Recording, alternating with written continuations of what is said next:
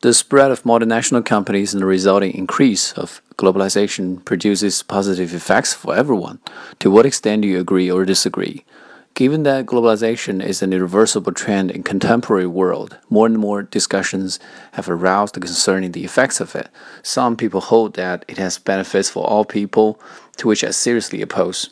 In the first place, a globalizing world is a threat to Aboriginal people's lifestyle. In many parts of the world, many people still keep a primitive way of living, speaking the ancient languages, and observing old rituals and customs.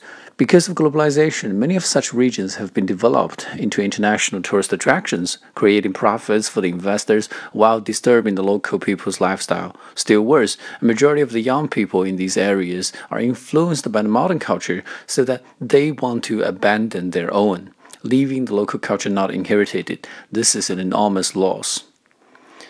Another notorious effect that globalization has is that it renders a multitude of people in the developed world unemployed while leaving those of the developing countries exerting themselves in the sweat house. Multinational companies based in the first world, which are often listed companies in the stock market, are required by the, by the shareholders to profit as much as possible so as to maintain the, the share price.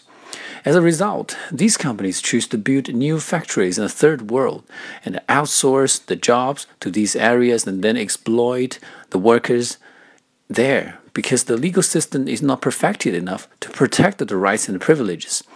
This is not exaggeration, as an avalanche of news reports can be found over the media.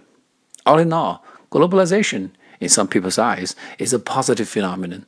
However, there are a great number of people who are negatively affected by it. Thus, it is uncorroborated to say that it is beneficial to everyone.